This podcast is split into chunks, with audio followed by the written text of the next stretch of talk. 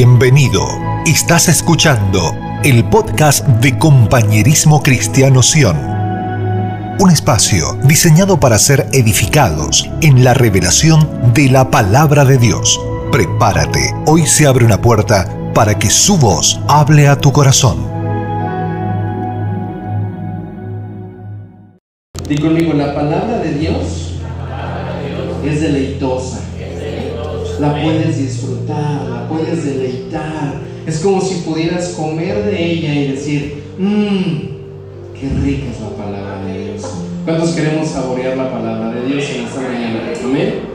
Qué bueno que estamos aquí para saborear lo que el Señor nos ha entregado, pero también tenemos que ver qué nos impide que disfrutemos y nos deleitemos en la palabra de Dios.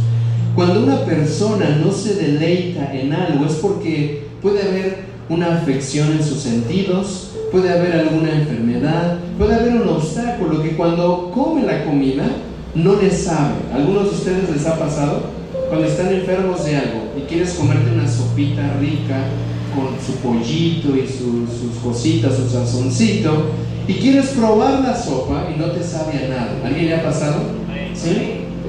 Pero te dice, te la tienes que comer. Pero no me sabe. Le buscamos el sabor y no me sabe. E, eso, eso no es normal. Necesitamos tener todos nuestros sentidos bien ejercitados, bien sanos para deleitarnos en lo que estamos comiendo. Por el contrario, si te deleita comer mucho, si te deleita comer mucho, eh, puede ser que haya un problema también, porque no te estás deleitando en lo que debe ser correcto, te estás deleitando en un deseo que no te va a nutrir, que no te va a hacer bien, pero dices que rico sabe. Y tenemos que ordenar también nuestros deleites, porque hay personas que se deleitan en el pecado, hay personas que encuentran un placer ahí momentáneo, pero como hijos de Dios debemos aprendernos a deleitar en la palabra de Dios, a deleitarnos en Él. La palabra de Dios no es aburrida, la palabra de Dios no es tediosa, no es cansada. Siempre hay algo rico que encontrar en la palabra. ¿Cuántos, de, ¿cuántos están de acuerdo con ello? ¿Cuántos hemos leído un versículo 5, 7, 10, 20, 50 veces y siempre encuentras algo diferente? Y mire, si volvemos al mismo versículo, vamos a encontrar algo rico todavía que absorber de la palabra de Dios. Así que voltea a la persona que está a tu lado y dile, hoy vas a reconocer qué te impide deleitarte en la palabra de Dios. ¿Amén? Ahora, durante las semanas atrás, el Señor nos ha estado, yo amo tanto al Señor porque Él no te deja a la deriva. Dios no te deja así como que a ver, a ver cómo te va te da algo y te suelta. Él siempre va, va a tu lado. La palabra que Él te da, lo que Él te da, lo que él, lo que él derrama sobre ti, Él te lo da, Él te dice, toma, pero también quiere ver cómo lo disfrutas. Va de tu mano caminando para ver que esa palabra se cumpla. Toda la palabra que sale de la boca del Señor no vuelve a Él vacía. Siempre va a dar un fruto. Y como Él es el dueño del huerto, Él va a asegurarse de que ese fruto venga. Y está contigo, te está cuidando y está viendo que ese fruto permanezca. Ahora, nos hemos dado cuenta que cuando hay un desorden en el corazón de, las personas, cuando hay un desorden en los hijos de Dios, eh, encuentran su plenitud en algo fuera de Cristo. Estoy escuchando la prédica de Judías donde habla que también eh, necesitamos ser llenos de Cristo. Lo que no llena a Cristo lo llena, lo llena algo más. Si en tu corazón no es completamente lleno de Cristo, ¿qué crees? Algo más va a venir a llenar ese espacio. La semana pasada el Señor nos recordaba que somos hijos, ¿verdad que sí? Usted la persona que está a tu lado y dile, eres hijo. O hija en su caso, ¿verdad? No le digan hijo a la hija, hija al hijo. Y, orando, me daba cuenta que, otra vez Dios no nos deja, no nos deja la deriva. Él siempre nos va, nos va llevando en el proceso porque Él tiene un plan, un plan que va a cumplir. un plan que va a establecer. Y desde, desde el tiempo que estuvimos hablando acerca de la plenitud y de ser llenos y de la identidad de Dios, hay algo que, que debemos desenmascarar. Y conmigo, desenmascarar. ¿A qué te suena desenmascarar? Quitar la máscara. Quitar la máscara. Quitar lo que estaba cubriendo que antes no podía ver. Quitar aquello que me estaba robando el, el deleitarme en el Señor y de encontrar en Él complacencia. Vamos a, vamos a desenmascarar hoy un sistema que ha venido trabajando por mucho tiempo. Yo les estaba hablando hace unas semanas acerca de, de cómo cuando nuestro corazón no está pleno en Cristo, vamos a estar trabajando bajo ilusiones que no nos van a dejar tener la plenitud completa, porque lo único que nos hace plenos es Cristo. Ahora, vamos a Apocalipsis 17, 4, 6. Apocalipsis 17, 4, del 4 al 6.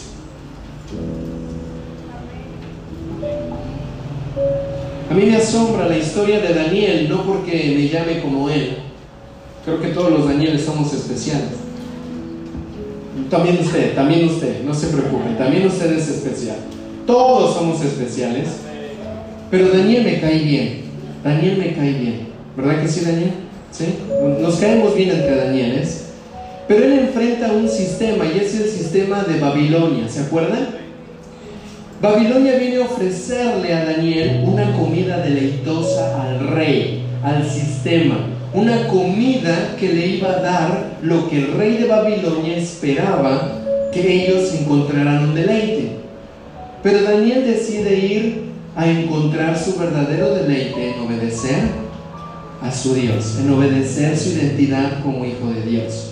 Y ese sistema de Babilonia es lo que busca hacer con nosotros. Y lo vamos a, lo vamos a desenmascarar un poco para que no nos robe el deleite que es correcto, el deleite que viene a través de la palabra de Dios. ¿Entiende? Entonces, si vemos en el Antiguo Testamento, Babilonia se hace presente, llevándose cautivo a los hijos de Israel. Pero en Apocalipsis se vuelve a hacer mención de, esta, de este sistema de Babilonia. Mi pregunta es, ¿verdad? Si ya Babilonia pasó muchos años atrás y Daniel recibe revelaciones, ¿por qué en los postreros días se vuelve a mencionar de Babilonia? Y miren lo que dice Apocalipsis 17, 4, 6. Dice, la mujer estaba vestida de púrpura y escarlata y adornada con oro, piedras preciosas y perlas. O sea, se veía bien. ¿Sí o no? Una mujer vestida con púrpura, escarlata, adornada con oro, piedras preciosas y perlas. Sin duda se veía bien. Y tenía en la mano una copa de oro llena de abominaciones y de las inmundicias de su inmoralidad. Aunque se veía bien, lo que portaba era inmundicia e inmoralidad. ¿Vamos bien? y sobre su frente había un nombre escrito, un misterio, Babilonia la Grande, la madre de las rameras y de las abominaciones de la tierra. O sea, en su frente traía este letrero colgando, Babilonia. Por el contrario, vemos en Apocalipsis, cuando se describe a Jesús, se describe al Cordero, dice, venía el fiel y verdadero, en su muslo venía grabado, justo y verdadero. Siempre hay algo que describía quién era Jesús. Pero también aquí aparece este personaje, Babilonia, la grande, la madre de las rameras y de las abominaciones de la tierra. Y aquí es en donde vamos a empezar a desenmascarar un poquito cómo se mueve este sistema. Porque si se dan cuenta, el diablo siempre ha buscado torcer lo que Dios ha puesto como un diseño. Dios da la vida y el diablo busca torcer la vida. Dios da la provisión y el diablo busca torcer tu provisión. El diablo no puede crear nada, lo único que hace es torcer lo que ya está creado. Entonces nuestras vidas están diseñadas para honrarle a Dios, ¿verdad que sí? Pero Babilonia viene a presentarse delante de los hijos de Dios como algo deleitoso, como algo presentable, como algo bonito. pero lo que porta, lo que trae, lo que viene a dar es abominación e inmoralidad. Esta, esta entidad en Apocalipsis es, es juzgada, es echada afuera, viene un juicio sobre Babilonia.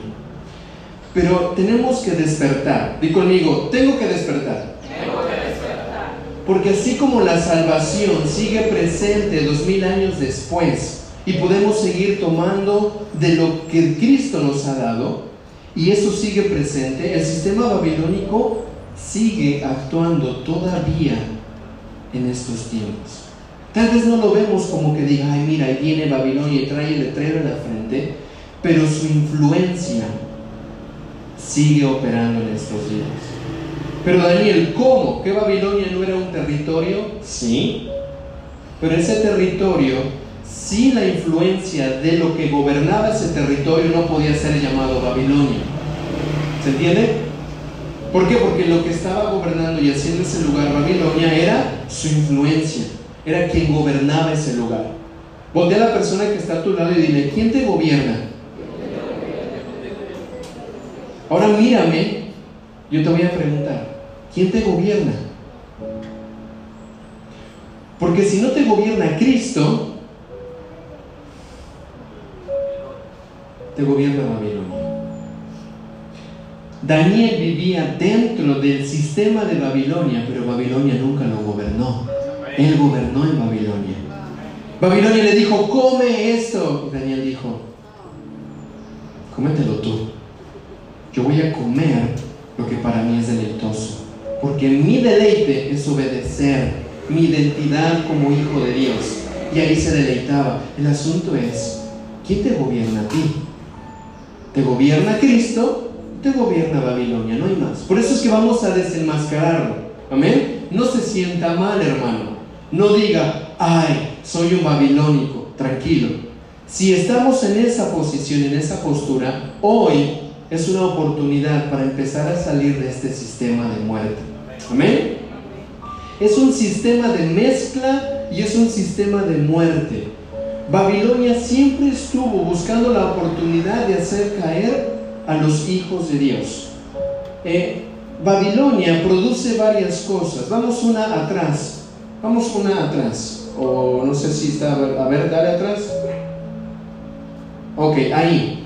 Vamos a ver qué produce el sistema de Babilonia. Babilonia produce cautividad. ¿Cómo me doy cuenta de eso? Cuando son cautivos Daniel y su pueblo. Babilonia toma al pueblo y lo lleva cautivo a vivir lo que ellos querían vivir.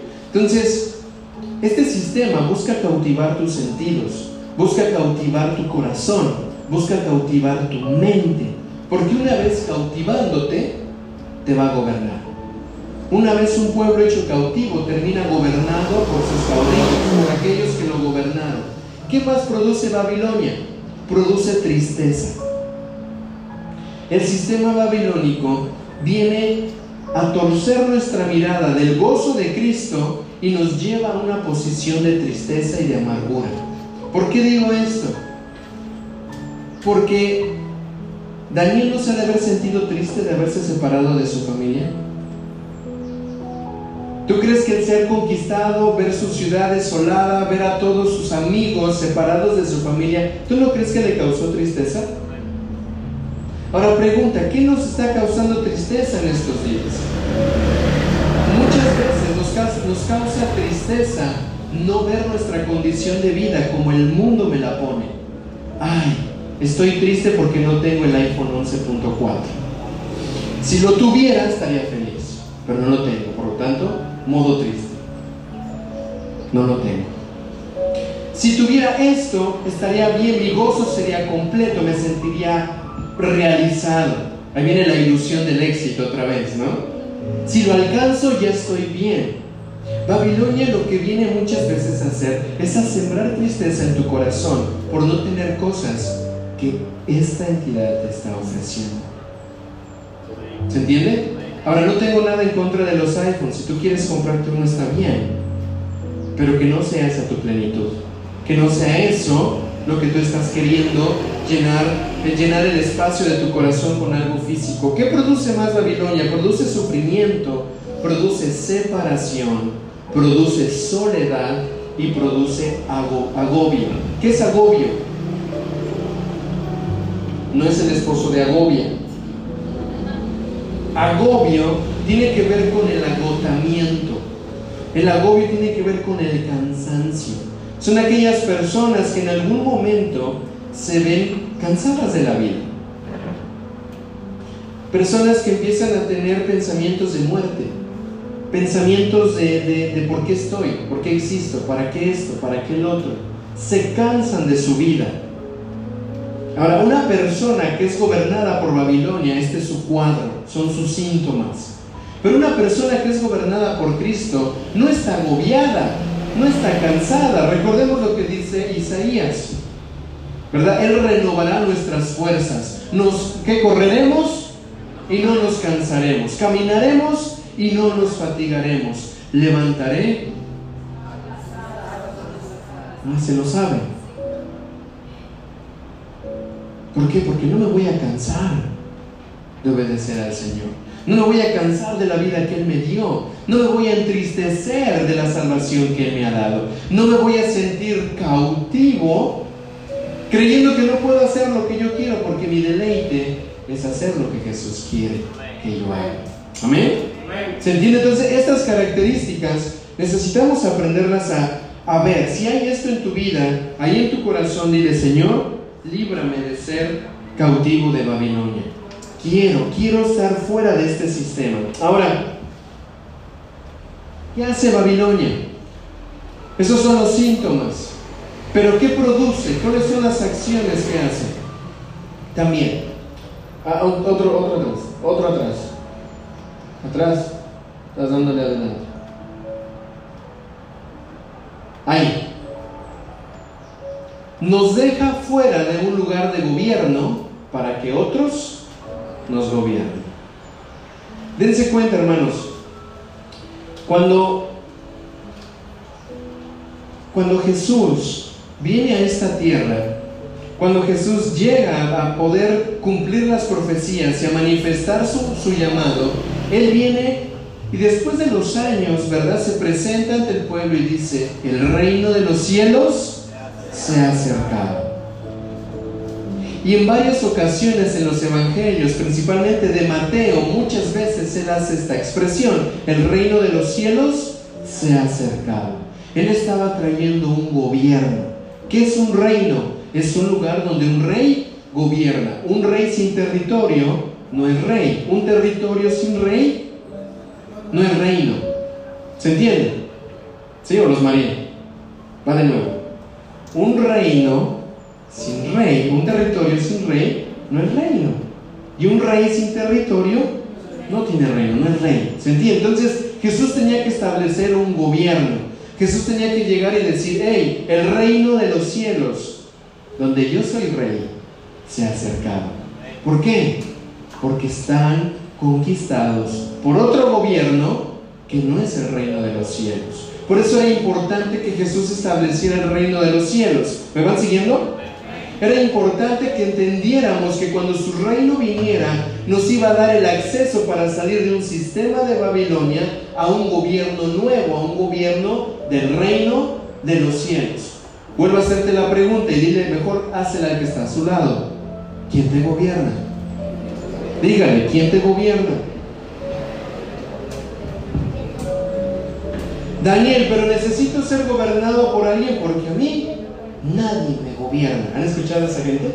A mí nadie me manda. Me mando yo, luego yo, y al final yo, por si acaso. La verdad es que necesitamos aprender que cuando venimos a Cristo, venimos a entrar en su reino. Y por lo tanto no podemos gobernarnos nosotros. Es Cristo el que nos gobierna porque estamos en su reino.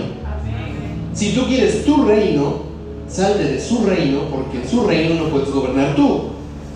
Gobiernas tú en tu reinito, en tu mundito, creyendo que vas a alcanzar grandes cosas, pero tu reinito se va a acabar, porque el único reino que permanece es el de los cielos. ¿Se entiende? Entonces, Jesús viene y dice, el reino se ha acercado. ¿Qué hace Babilonia? Babilonia quiere sacarte de un lugar de gobierno. Te quiere sacar, te quiere dejar fuera para que otros te gobiernen. Él viene y te seduce, se presenta bien, se presenta con buena comida. Este sistema, quiero que entendamos que sistema tiene que ver con varios factores que van a operar para sacarte del gobierno del reino de los cielos. ¿Se entiende? No es nada más que digamos, es un espíritu que se mueve, digamos, fuera Babilonia. Bueno, fuera que así fuera. Es un sistema, se mueve con asociaciones, se mueve con, con otras entidades que hacen equipo para que puedan sacar a los hijos de Dios. Es todo un cúmulo de cosas que hace que los hijos de Dios se extravíen de su verdadera identidad, se extravíen de su verdadera plenitud. ¿Por qué? Porque los va sacando poco a poco. Y dice, de verdad, Cristo te gobierna aquí. Mm. Y empieza a trabajar de esta manera y tú eres en la identidad. ¿Cuáles son las primeras características? Babilonia va a querer torcer, va a querer torcer tu identidad. ¿Qué es la identidad? Cuando la identidad es saber quién soy. Pregúntate a ti mismo y, dite a ti mismo, mí mismo. ¿Quién eres? No, te estás preguntando a ti mismo, tienes que ser en tercera persona. Mí mismo, ¿quién eres? ¿O quién soy? Ah, ¿quién soy? También queda, ¿verdad? Ahora respóndete.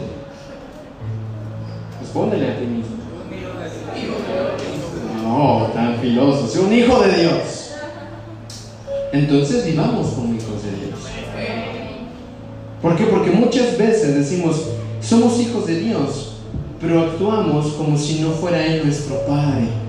O como si no tuviéramos temor de nuestro Padre. ¿Se entiende? Babilonia viene y tuerce la identidad. Te hace salir de, hacer, de hacerte o de verte como hijo de Dios para empezarte a ver como un, como un bastardo, ¿se entiende? Alguien que no es de la familia alguien que no merece el amor de Dios. ¿Ah? Un huérfano, te quita, tu, te quita de quien, tu origen. La identidad tiene que ver también con la paternidad. Paternidad es patria, tu lugar de origen, de dónde vienes. Yo soy eterno. ¿Quién más es eterno? Levanta la mano. ¿Quién más es eterno? Y diga, yo soy eterno. Mi patria es eterna. Tengo un Padre eterno que me gobierna. Porque su reino es para siempre. Amén. Wow. Esa debe de ser la mentalidad de un hijo de Dios. Pero ¿qué hace Babilonia? Quiere torcer tu identidad. Viene a destruir familias. Viene a generar religiosidad. Ay, Ahí sí me voy a tardar. Bueno, no, mejor no tanto. Babilonia se ha infiltrado en las congregaciones. Lo dije. Babilonia se ha metido en las congregaciones. Lo volví a decir. ¿Cómo? ¿Cómo se puede meter en las congregaciones si aquí adoramos a Dios, aquí declaramos que Él es santo, que Él es su nombre? Mira, recuerda lo que decía Apocalipsis, es la gran madre de las rameras, llena de abominaciones. Cuando Babilonia se mete en las congregaciones, es cuando empieza a desviar el corazón de los hijos para que hagan las cosas no por amor a Dios, sino por un lugar, por una aceptación, por conveniencia, por dinero, por algo que le llena a esa persona, pero que no le llena a Dios. ¿Me van siguiendo? Esta parte es muy delicada, porque ahí tenemos congregaciones llenas de religiosidad, llenas de, de mezcla que terminan prostituyéndose, prostituyendo su llamado, prostituyendo su identidad, prostituyendo quiénes son. Pero Daniel se escucha muy feo lo que dice, sí, a mí también, y me duele. Porque ahí tenemos personas, ¿verdad? Que terminan vendiendo su don. Tengo un don, ¿y qué hago con mi don? Te lo vendo. Invítame y nada más págame, tú sabes. A, B, C, D, E, F, G, H y los viáticos, por favor, porque soy el International Evangelist, eh, para no decir, ¿verdad? Eh, eh, cosas raras, y, págame. Yo he conocido gente que me han dicho, Daniel, invítame a la iglesia a predicar. Nada más págame tanta cantidad y ya. Con esto. No, no soy como los demás. Ay, gracias que eres como los demás. Menos mal, gracias por avisarme, porque. Me dicen, es que son raros, porque ya no hacen esto, no hacen el otro. Y digo, es que mira, sabes que no queremos mezclarnos. No es que no, no, es que no queramos, que, que es que hay tanto de lo mismo que no queremos más de lo mismo, queremos más de Él. No queremos más de lo que hay afuera, queremos más de lo que hay en su corazón. Y para eso tengo que aprender a diferenciar que no soy como el mundo y no puedo actuar como un sistema de religión, porque yo tengo un reino que es gobernado por un rey que está vivo, que tiene algo más que un evento, que tiene algo más que una negociación y una contratación. Él tiene la vida que yo necesito. ¿Me entienden? ¿Me siguen? Entonces se mete, se mete a las iglesias se mete a las, a las congregaciones, decir congregaciones porque la iglesia, la iglesia gobierna, pero las congregaciones muchas veces no aprendemos a distinguir. Por el contrario, a veces también es así, Daniel, si vas a predicar allá, ya sabes, allá tenemos lo tuyo, sí, pero venga acá. ¿Sabe? En ese momento es, gracias, pero no tengo necesidad de ir a predicar a otro lugar, porque trabajo tengo mucho.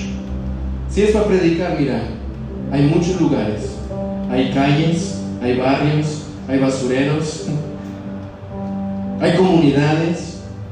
¿Por qué no mejor vas a esos lugares? ¿Por qué no mejor te invitas a ti mismo a llegar a esos lugares?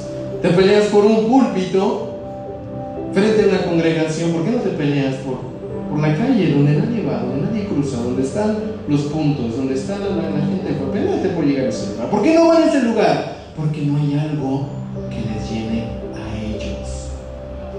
¿Por qué? Porque se prostituyeron, porque negociaron, porque se mezclaron. Dime qué Jesús, qué Jesús obtuvo cuando estaba predicando delante de las prostitutas. ¿Cuánto le dieron? Abrió su página Jesús Oficial, ¿verdad? Cada vida que Jesús podía encontrarse con esa vida, con cada persona que hablara, fuera un cobrador de impuestos, fuera una prostituta, fuera un ladrón, fuera quien fuera, la vida de esa persona no volvía a ser la misma. Porque Jesús producía una transformación. Porque Jesús gobernaba por encima de un sistema caído que buscaba otras cosas. Jesús gobierna. Amén. ¿Me van siguiendo? Ay, Daniel, pero entonces está mal que yo quiera. Eh, mira, yo te voy a decir una cosa. No es que esté mal que tú quieras, eh, tal vez, bendecir a la gente con tu don. Pero yo te voy a recordar algo. Babilonia, Babilonia busca primero deleitarte a ti, para que caigas en sus redes y no termines deleitando a quien tienes que deleitar. Por eso era que decíamos hace unas semanas, si tu plenitud no es Cristo, entonces hay problemas. ¿Por qué? Porque siempre vas a estar buscando algo más, algo más, algo más, algo más, algo más, algo más. Y sabes que el único que lo llena todo es Cristo. Amén. Entonces ten cuidado de tu corazón, ten cuidado de eso. Ahora, genera religiosidad, cambia los calendarios. Babilonia nos dice qué festejar y cuándo festejar y por qué festejar.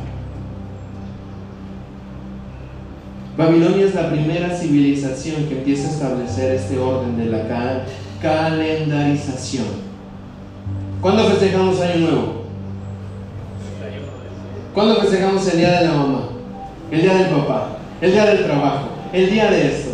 Y lo tenemos que hacer, ¿por qué crees? Porque el calendario te lo dice. Porque somos tan que no podemos nosotros gobernar y voy a decir, no, yo no voy a festejar ese día, el año nuevo. ¿Qué te parece si lo festejamos en septiembre? ¿Estás loco, Daniel? todo el mundo celebra en él. ¿Y por qué? Ah, porque no estamos dentro del sistema. No sé si me van siguiendo. Ahora, ¿por qué hablo del calendario? Porque uno en el pueblo de Dios, el pueblo de Dios tiene su propio calendario. Ellos están en el 5000, quién sabe qué. Y nosotros en el 2000. El calendario gregoriano viene con una influencia tan romana y Roma viene de una influencia de Babilonia que termina influyendo a todo el mundo y le dice al mundo qué hacer y qué no hacer. ¡Wow!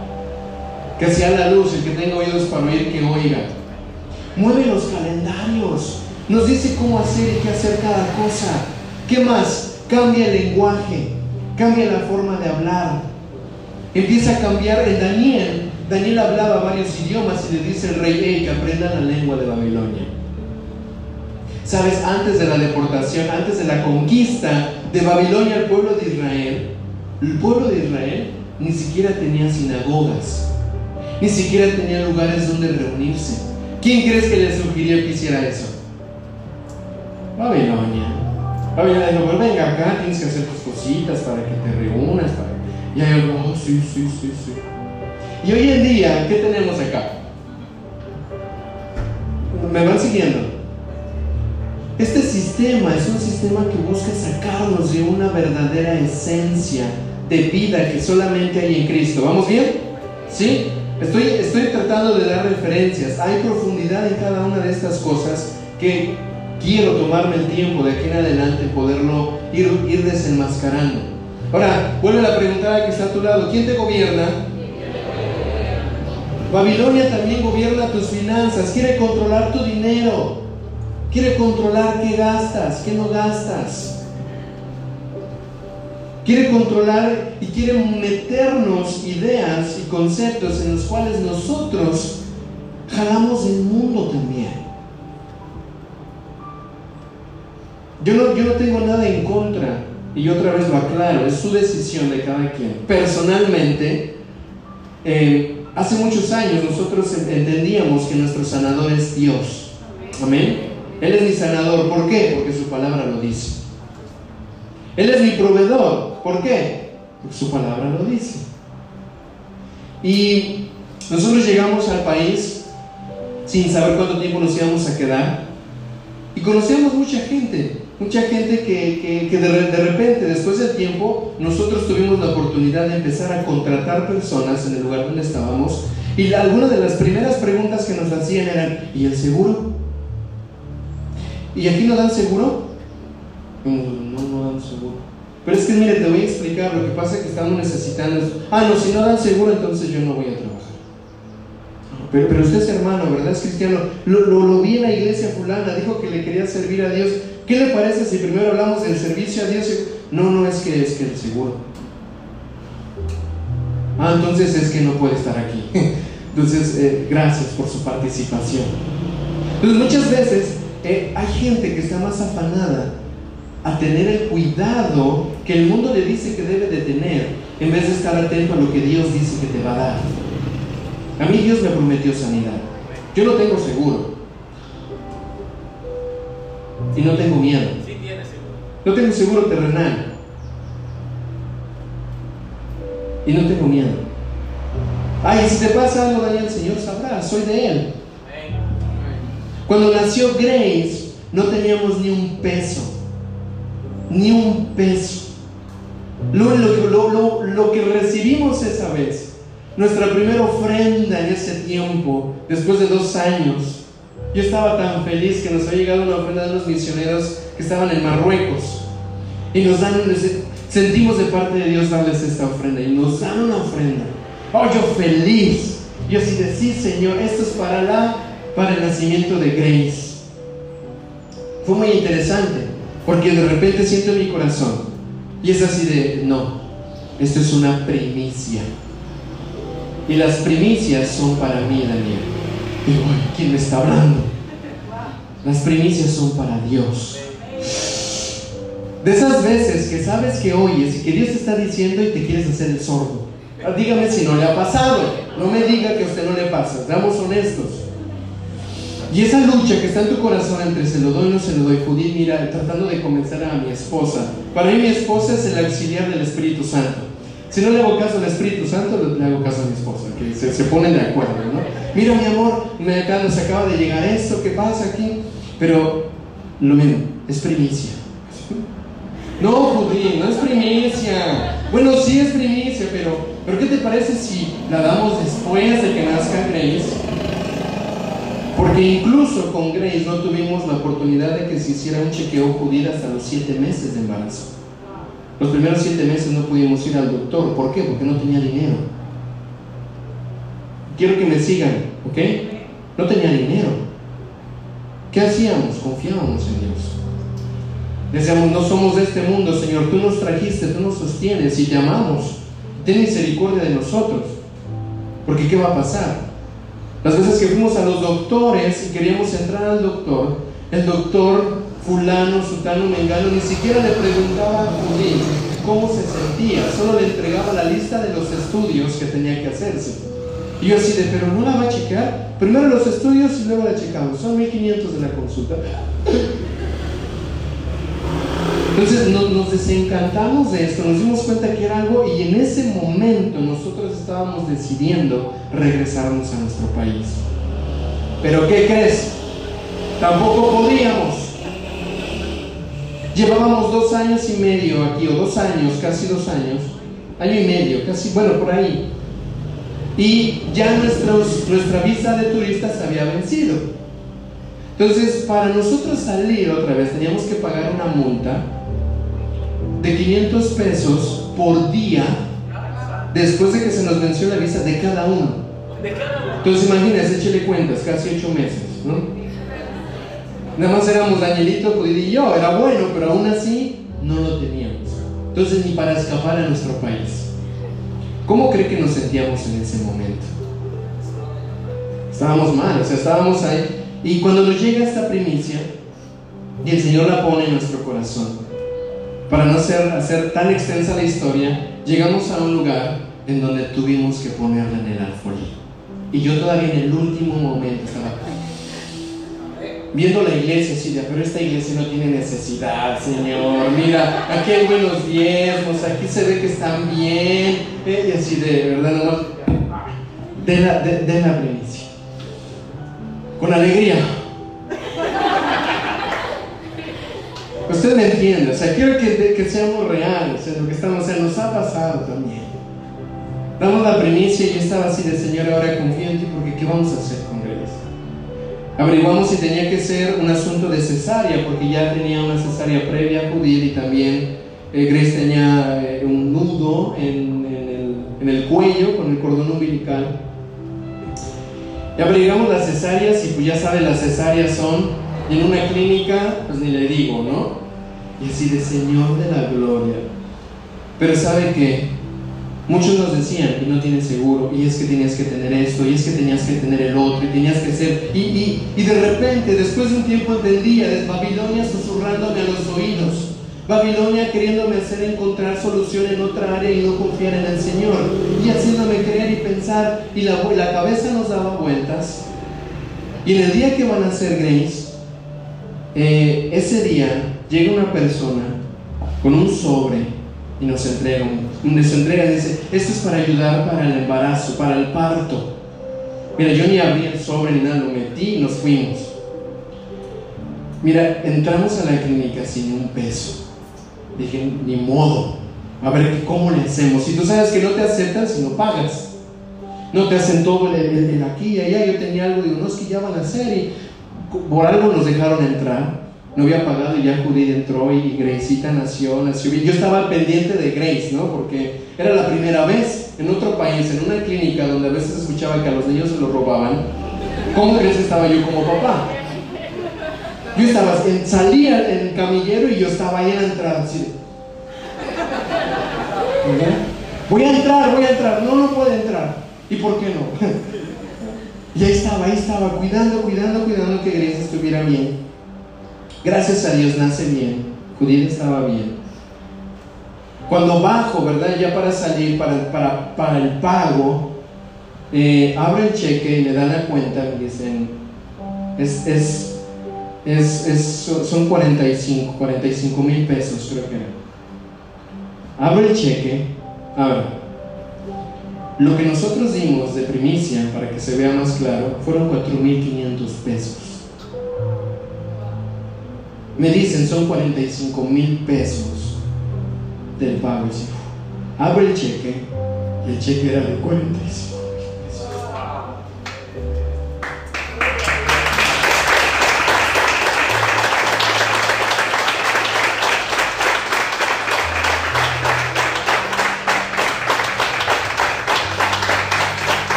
Dios es bueno. Dios te bendice. Y no estábamos bajo un sistema. ¿Tú crees que no me quedó claro que es mi proveedor? Ahora quiero que sepas por qué Grace se llama Grace. Porque vimos la gracia de Dios. Vimos su gracia. Vimos su gracia con ella. Él nos proveyó, Él nos bendijo, Él nos dio lo que necesitábamos estaba sana, mi esposa también. Y solo como dos o tres personas en ese tiempo supieron qué pasó. Nadie más supo. Por eso es que te digo, estamos en este mundo, pero no somos de este mundo. No somos de este mundo. Mi provisión no puedo esperarla como el mundo me dice que la voy a tener. Voy a tener dificultades, claro que sí, pero mayor es el que está en ti que el que está en el mundo. Él es grande, Él es poderoso. Y cuando la gente volvía y nos decía, Daniel, entonces, entonces, ¿qué piensan del seguro que haya? ¿Qué seguro? Que se vaya a bañar el seguro. Tengo algo más grande y es la gracia de Dios. Es la gracia de Dios. Entonces, ¿crees? Es una bendición de Dios.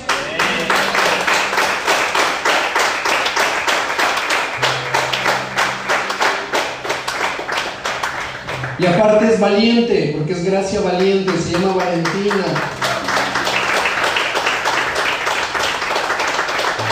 Amén, Gracias Señor, gracias. El Señor es bueno. El Señor vive y reina. Si lo puede hacer con una familia, lo puede hacer con cualquier familia. Él es poderoso. Entonces, Babilonia busca controlar nuestras finanzas, pero Jesús dice, confía en mí, cree en mí, Él te va a proveer. Y yo sé que aquí hay testimonios también, hay cosas que el Señor ha hecho en sus vidas, sin duda, y los va a seguir haciendo. Por eso necesitamos ser una iglesia que desenmascare este sistema y que veamos al Rey de Reyes, que es nuestro Señor Jesús. Amén. Ahora vamos a Salmo 137, por favor. Salmo 137, si no aquí vamos a seguir llorando. Pero siempre es bueno recordar las bondades de nuestro Dios, que no se nos olvide quién es Él, que no se nos olvide quién es Él. Vamos a leer algunos versos. Si ya lo encontró, dígame amén. Salmo 137 dice, junto a los ríos de Babilonia, allí nos sentábamos y aún llorábamos, acordándonos de Sión. Sobre los sauces en medio de ella colgábamos nuestras arpas, y los que nos habían llevado cautivos nos pedían que cantásemos, y los que nos habían desolado nos pedían alegría diciendo, cantadnos algunos de los cánticos de Sión.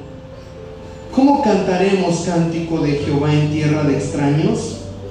Si me olvidare de ti, oh Jerusalén, pierda mi diestra su destreza mi lengua se pegue a mi paladar, si de ti no me acordare. Si no enalteciere a Jerusalén como preferente asunto de mi alegría. Oh Jehová, recuerda contra los hijos de Dom el día de Jerusalén cuando decían, arrastradla, arrastrarla hasta los cimientos. Hija de Babilonia la desolada, Bienaventurado el que te diere el pago de lo que tú nos hiciste. Dichoso el que tomare y estrellare tus niños contra la peña.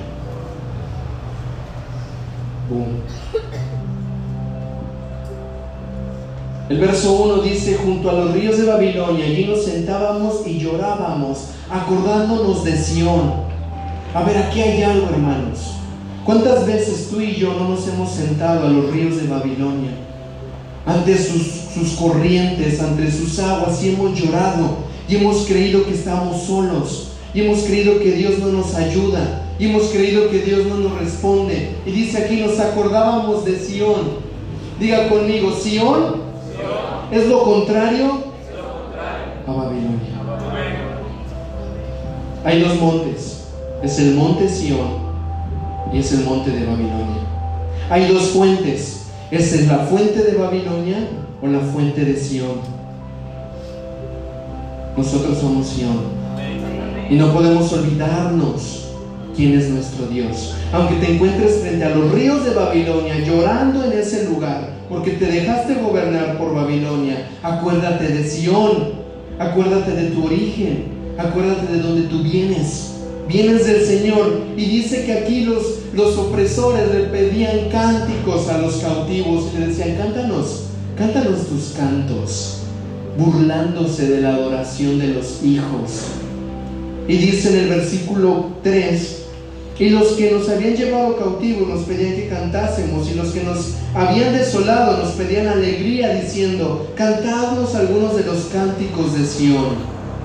Babilonia muchas veces va a venir a quererse burlar de ti. Va a querer venir a decirte, mira, ¿dónde está tu gozo? ¿Dónde está tu alegría? ¿Dónde está tu salvación?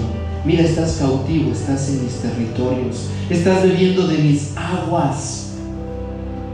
Pero al final me gusta como dice, bendito el que te hiere a ti, Babilonia. Y está muy fuerte lo último. El que aviente tus hijos y se estrellen sobre una peña. Desde ese tiempo David entendía que Babilonia era un sistema. Un sistema de cautividad. Un sistema que iba en contra de los diseños y los propósitos de Dios. Hoy quiero decirte a la iglesia lo que dice ahí. Dice, Junto a los ríos de Babilonia nos sentábamos y llorábamos al acordarnos de Sión. Quiero decirte algo. Deja de sentarte en los ríos de Babilonia. Deja de llorar. Deja de sentirte triste frente a los ríos de Babilonia y nada más acordarte de Sión. Tú tienes el acceso para entrar a Sión. Tú tienes la sangre de Cristo que te lleva a Sión. Párate del lugar en donde estás levántate de la aflicción en la que estés, deja de verte en Babilonia con sus aguas y no nada más te acuerdes de Sión, camina hacia Sión, entra hacia Sión, posiciónate en Sión, que es su monte santo. Amén. Todo lo contrario a Babilonia es Sión. Todo lo que hemos visto ahorita, y esto es un pedacito de todo lo que este sistema hace, pero hay algo que debemos de recordar, hay un antídoto hay otro lugar a donde podemos ir, hay otras fuentes de donde podemos tomar y es el monte de Sión. Amén. Vamos a seguir avanzando. Isaías 61.3. Ahora sí. Vamos a ir viendo todo lo que la palabra o parte de lo que la palabra nos está dejando aprender aquí en cuanto a este desenmascarar. Porque se vale, hermanos, se vale en algún momento si hemos estado tristes, si hemos estado desolados, pero no debe de permanecer para siempre. Escucha lo que Isaías 61 del 1 al 3 nos dice. El Espíritu de Jehová el Señor está sobre mí porque me ha ungido Jehová. Me ha enviado a predicar buenas nuevas a los abatidos, a vendar a los quebrantados de corazón, a publicar libertad a los cautivos y a los presos a aperturar cárcel Verso 2, a proclamar el año de la buena voluntad de Jehová, el que de, el día de la venganza de Dios nuestro, a consolar a los enlutados. Luego escucha lo que dice el 3, a ordenar que los afligidos de Sión se les dé gloria en lugar de ceniza, óleo de gozo en lugar de luto manto de alegría en lugar de espíritu angustiado, y serán llamados árboles de justicia, plantío de Jehová para gloria suya. Jesús ordena a los hijos de Sión, dice el verso 3, a ordenar que a los hijos de Sión se les dé gloria. ¿Cuántos quieren gloria? Gloria en vez de ceniza. Él ha ordenado a Babilonia y dice, ¡Hey! tu reino ha terminado. Y hoy le habla a los hijos de Sión. En vez de cenizas, en vez de tristeza, Él ordena que tengamos óleo de alegría. Perdón. Gloria en lugar de ceniza, óleo de gozo en lugar de luto, manto de alegría en lugar de espíritu angustiado. Espíritu angustiado, cenizas, dolores, eso es lo que produce Babilonia. Pero escucha lo que tu redentor dice, yo ordeno que se te ponga alegría, que se te unja con aceite de óleo fresco, que te haga sentir vivo una vez más. Yo soy el que te plante en la casa del Señor. Árbol de justicia será llamado. Un árbol de justicia produce mucho fruto. Él te quiere ver con frutos. ¿Vamos bien? Quiero que vean cómo el Señor pensó en todo esto desde antes de que nosotros en algún momento se nos abriera el entendimiento y viéramos cómo este sistema nos cautiva. Él ya nos ha dado la solución. Salmo 87. Salmo 87. Vamos bien rapidito a Salmo 87. Salmo 87. Ayúdenme a saber que lo encontró, por favor.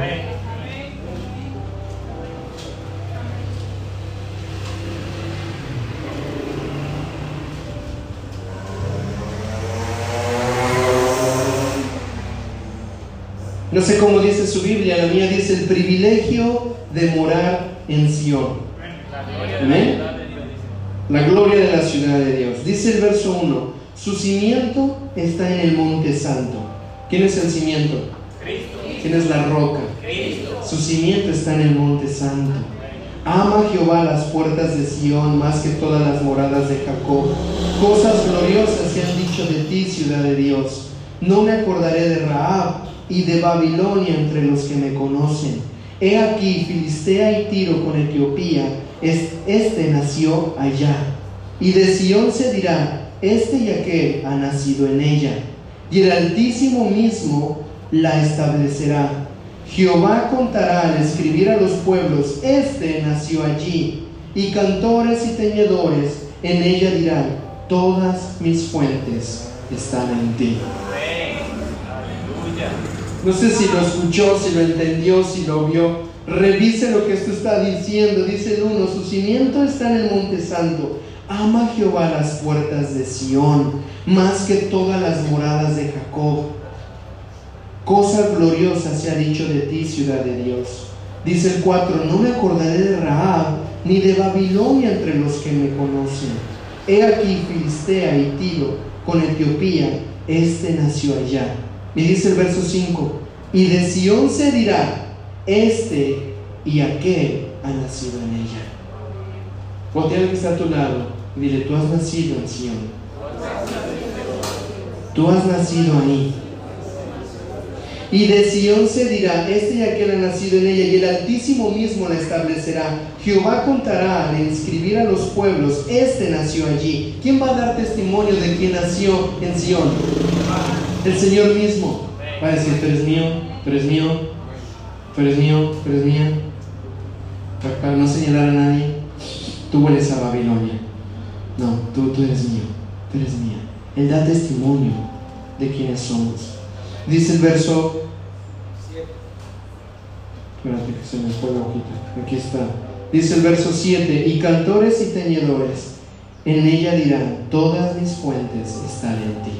Porque la persona que está a tu lado y dile, todas tus fuentes, están en Sion. ¿A qué le llamamos fuentes, hermanos? A todo lo que te nutre, a todo lo que te hidrata, a todo lo que te va, te va, te va a sustentar. Todas esas fuentes están en Sion. ¿Quieres salud? Eso está en Sion. ¿Quieres prosperidad? Eso está en Sion. ¿Quieres bendición? Eso está en Sion. Tus fuentes están en Él. El asunto es de qué fuentes hemos venido tomando. ¿Fuentes de Babilonia? ¿Al lado del río tomando de Babilonia? ¿O vamos a ir a Sion? Vamos a entrar por sus puertas y vamos a tomar de sus fuentes. ¿Qué queremos? ¿La primera o la segunda? Ya se perdieron. ¿Queremos de Sion o de Babilonia? Ahí ahora sí se encontraron. ¿A qué fuente estás conectado? ¿A qué fuente estás conectado? Esa es la pregunta. Vamos a Salmo 24. No se apuren, ya estamos por terminar. Salmo 24. No sé si quiere que terminemos, pero si no, qué bueno. Y si sí, qué lástima. Salmo 24. Wow. Gracias, Señor. De Jehová es la tierra y su plenitud, el mundo y todos los que habitan. Porque Él la fundó sobre los mares y la firmó sobre los ríos. ¿Quién subirá al monte de Jehová? ¿Cuál es el monte de Jehová? El monte de Sión. ¿Y quién estará en su lugar santo?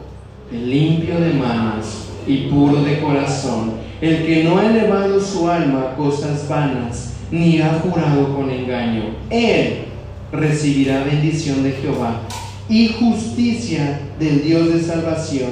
Tal es la generación de los que le buscan, de los que buscan tu rostro, oh Dios de Jacob. Queremos subir al monte de Sión. Queremos entrar a Sión y ser libres de la cautividad de Babilonia. Limpiemos nuestras manos, purifiquemos nuestro corazón, librémonos del engaño. Ah, ¿Estamos ahí? Ah, no, estamos atrás, atrás, perdón. Dios nos está llamando a salir de la cautividad. Eso es lo que está pasando hoy. Hoy Dios está llamando a decir, sal de la cautividad de Babilonia. Mira cómo este sistema te aprisiona. Los que llegan a ser cautivados es porque dejaron de llenarse del amado. Muchas veces es porque le hemos entregado el gobierno a otras cosas menos a Él. Si en este momento hay cautividad o te das cuenta que has estado en Babilonia, una de dos, o es porque te dejaste llenar con otras cosas que no era Cristo, o otra, te dejaste gobernar por algo más que no era, o por alguien más que no era Jesús. Porque la persona que está a tu lado y dile, volvamos a conectarnos a la fuente correcta. Amén. ¿Cuántos se quieren conectar a la fuente correcta? Amén, amén. Di conmigo, Sión es orden. En Sión hay orden. Nadie sube si no está preparado. ¿Cómo me preparo? Con manos limpias y un corazón puro. Manos limpias y un corazón puro. Tengo que purificar lo que veo. Voltea a la persona que está a tu lado y dile, purifica lo que ves. Babilonia seduce. ¿Cómo se presentó la gran ramera? Vestida con púrpura escarlata, con perlas, con oro, con joyas. Primero lo que hace Babilonia es seducirte con lo que tú ves. ¿A dónde se va tu mirada? ¿Hacia dónde está tu visión? ¿Hacia dónde está tu entendimiento? ¿Hacia dónde tú estás viéndote hacia adelante? Tenemos que purificar nuestra visión. Tenemos que purificar nuestra mirada. ¿Qué estás viendo? ¿A qué le dedicas más tiempo? Purifiquemos nuestra visión, amén. Eso es lo que hace ir a Sion. ¿Por qué? Porque no podemos entrar o ir hacia Sion si hay estorbos en nuestra mirada, en nuestro mirar, si hay estorbos en nuestro caminar. Amén. Purifiquemos nuestra mirada, saquemos de nuestro corazón las cosas vanas, busquemos una transformación en nuestro ambiente interno. Digo, digo, ambiente interno. ¿Se han dado cuenta que a veces siempre queremos que las cosas cambien afuera? Sí, mis vecinos, ¿verdad? Yo tengo una lucha grande, iglesia. Les dije que íbamos a luchar para que todo eso se caiga en el nombre de Jesús. ¿Verdad? No nos dejen solos, por favor. Peleemos por eso. No es posible, no es posible que esté pasando todo esto. Y, yo estaba muy enojado ayer, muy enojado. Muy enojado. Pero bueno, alineémonos, alineémonos, veamos a Sion, veamos a Sion. Sion es orden, nadie sube si no está preparado. Purifiquemos nuestros ojos, saquemos nuestro corazón de nuestro corazón las cosas vanas y busquemos una transformación en nuestro ambiente interno. ¿Qué pasa si lo que está a tu alrededor te está... Hay discusión, hay pleitos, hay engaños, hay cosas como estas. ¿Qué tenemos que hacer? Dejar que Cristo gobierne nuestro ambiente interno. Si Él gobierna tu intimidad en tu corazón, ¿qué crees? Va a gobernar todo. Si dejas que Cristo gobierne en tu interior, tus pensamientos, lo demás no va a ser problema. Porque toda transformación viene de adentro hacia afuera.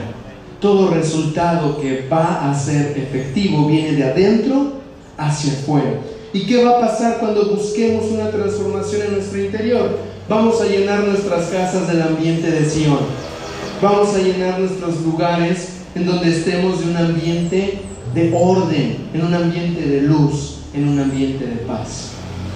Ahora di conmigo, en el nombre de Jesús, Babilonia queda desenmascarada. No seré un esclavo de ella. Amén. Si no estás dejándote gobernar por Cristo, hay otro sistema que te va a gobernar. ¿Se entiende?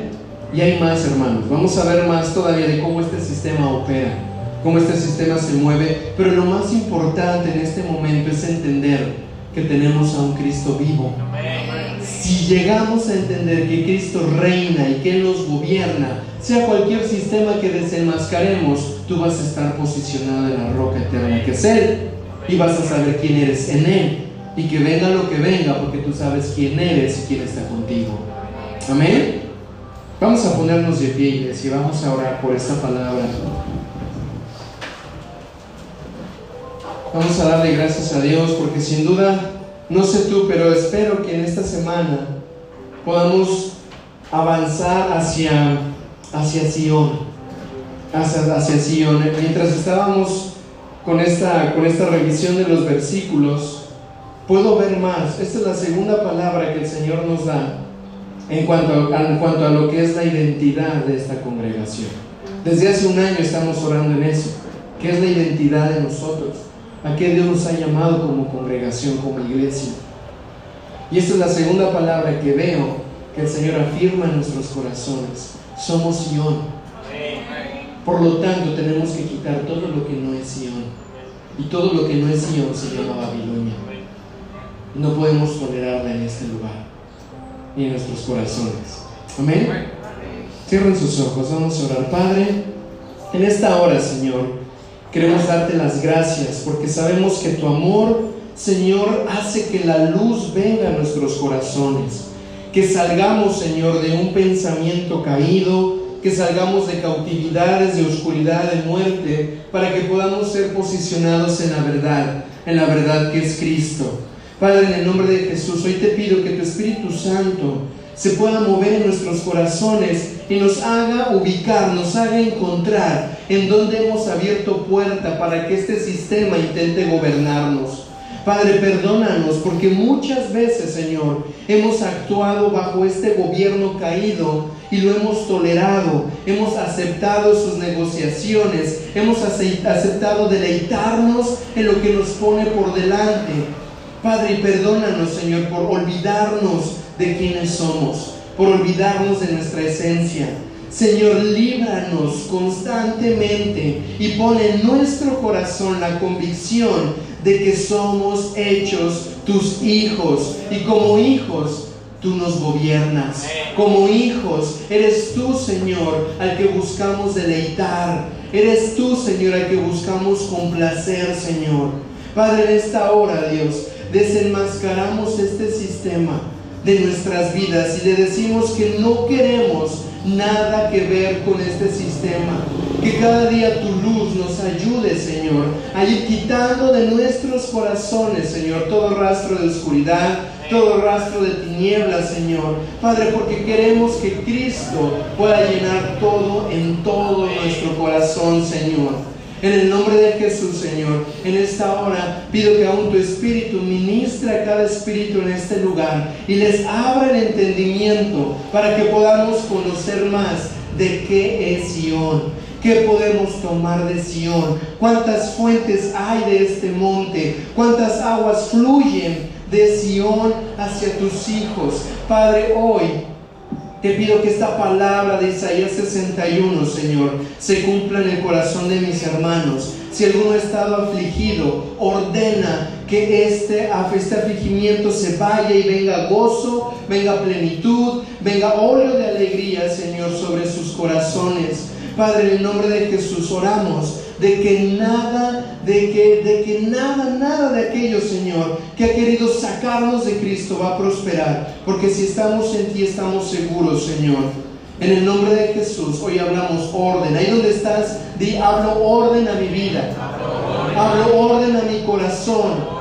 Hablo orden a mis pensamientos. El orden de Cristo en mi vida se establece. El gobierno de Cristo se establece en mi corazón. Hoy no me dejaré gobernar por nada ni por nadie que no sea Cristo. Gobierna nuestros corazones, Señor. Nos vamos a deleitar en ser gobernados por ti, porque tu reino es eterno y permaneces para siempre, Padre. Te amamos, Señor. Creemos en que tú has pagado un precio tan alto para accedernos a tu reino y para accedernos a tu monte santo a Sion, en donde podemos encontrar nuestra seguridad, Señor. Padre, y hoy en este día, en esta hora, Señor, queremos presentarnos delante de ti y decirte, Señor, danos todo lo necesario para mantenernos firmes en este caminar, para mantenernos firmes en este propósito. Si lo que acabas de escuchar fue de bendición, te invitamos a compartirlo y que nos volvamos a encontrar en un nuevo podcast de Compañerismo Cristiano Sion. Hasta la próxima.